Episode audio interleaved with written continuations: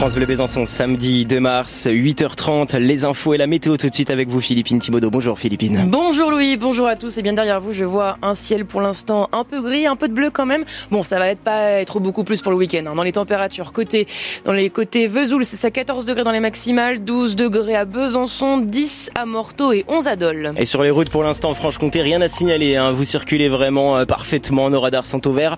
En cas de problème, vous n'hésitez pas, 03 81 833 111 pour contacter le standard France Bleu euh, Besançon. C'est la clôture du salon de l'agriculture ce week-end. Deux jours encore pour goûter les fromages du stand du massif jurassien ou même pour aller caresser les vaches Montbéliard. Surtout que le temps fort de la journée, bah, c'est bien les vaches elles-mêmes. Hein. À ne pas rater le concours de la race Montbéliard ce matin jusqu'à 13h. 7 vaches de Haute-Saône, 6 du Jura et 15 du Doubs. Bonjour Charlotte Schumacher. Bonjour. Et là, c'est le dernier bichonnage, là, avant le concours qui commence dans quoi dans, dans 30 minutes Ah oui, dans 30 minutes. Alors, les vaches sont brossées, dorlotées. Certains agriculteurs leur parlent même à l'oreille. Alors, qu'est-ce qu'ils se disent Bon, bah, ça mystère. Hein. Et puis, après les mots doux, c'est l'heure du repas. Nos 27 vaches franc-comtoises sont bien nourries en ce moment. Et oui, parce qu'avec un ventre et des mamelles bien gonflées, elles sont plus belles et ça peut faire la différence, me disaient des agriculteurs du Doubs. Des agriculteurs, je dois vous le dire, hein, pas très très confiant à quelques minutes du début du concours. Il tourne la tête à droite, à gauche vers les autres Montbéliardes. Elles sont sacrément belles quand même. Il y a du niveau cette année, s'inquiètent un peu nos agriculteurs jurassiens.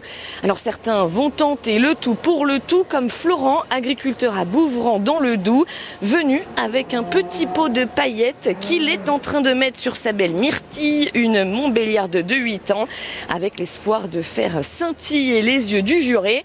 Et ça y est, là sous mes yeux, on accroche le numéro de passage des vaches autour de leur cou. La première à passer vient du Doubs en espérant que ça nous porte chance. Oh, merci, merci Charlotte Schumacher. On suivra bien évidemment les résultats du concours de la race Montbéliard. Merci de nous avoir fait vivre un peu euh, l'ambiance au salon de l'agriculture à 30 minutes du début euh, du concours de la race Montbéliard prévu euh, à 9h. Le salon de l'agriculture à Paris qui se clôture aussi avec une bonne nouvelle, un accord sur le prix du lait entre le géant Lactalis et ses producteurs. Un prix fixé à 425 euros les 1000 litres. C'est 5 euros de mieux que la première proposition du géant laitier. Et pour de nombreux agriculteurs, l'accord est un premier pas mais pas une fin en soi. Leurs réactions sont à lire sur francebleu.fr. L'autopsie du corps de l'agriculteur de Bouligné en Haute-Saône est en cours. L'hypothèse du suicide semble la plus plausible. L'agriculteur de 55 ans avait disparu depuis avant-hier. Les gendarmes de Lure l'ont finalement retrouvé hier près de sa ferme et près du corps marqué d'une plaie à la tête, ils ont retrouvé une carabine 22 longs rifles.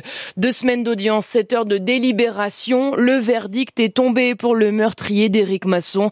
Ilias Koudada a été condamné hier à 30 ans de prison avec une période de sûreté de 20 ans. Il avait tué le policier Eric Masson en 2021 alors qu'il surveillait un point de deal à Avignon. Un stage intensif de natation pour vaincre sa peur de l'eau. Oui, c'est ce qu'on fait euh, hier euh, six bisontins à la piscine Lafayette de Besançon.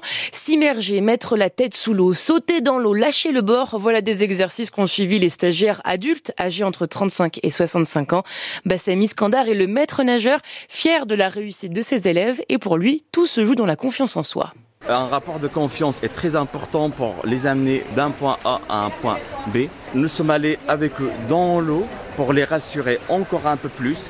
Euh, nous avons travaillé dès le début euh, la respiration, c'est-à-dire souffler sous l'eau pour évacuer la peur de l'eau. Les aquaphobes, ils pensent qu'il y a un trou dans l'eau et ils vont être aspirés tout au fond de l'eau. Et ça les aide à franchir le pas, s'affranchir de la peur. Sauter dans l'eau, ça leur fait comprendre que dès qu'on saute dans l'eau, on va être éjecté à la surface. La poussée d'Archimède, elle est là. Euh, ils vont pas être noyés et il suffit juste bah, de sauter dans l'eau. Bien sûr, euh, ça se fait pas de suite, c'est graduel.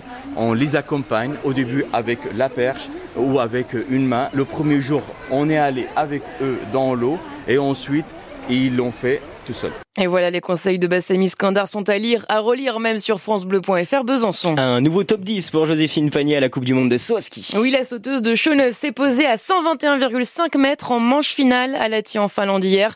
Elle s'est hissée jusqu'à la 9 place et la franc-comtoise remettra ses skis la semaine prochaine à Oslo. En balle en Pro League, le GBDH l'a emporté au coup de sifflet final 29 à 27 en extérieur face à Cournon.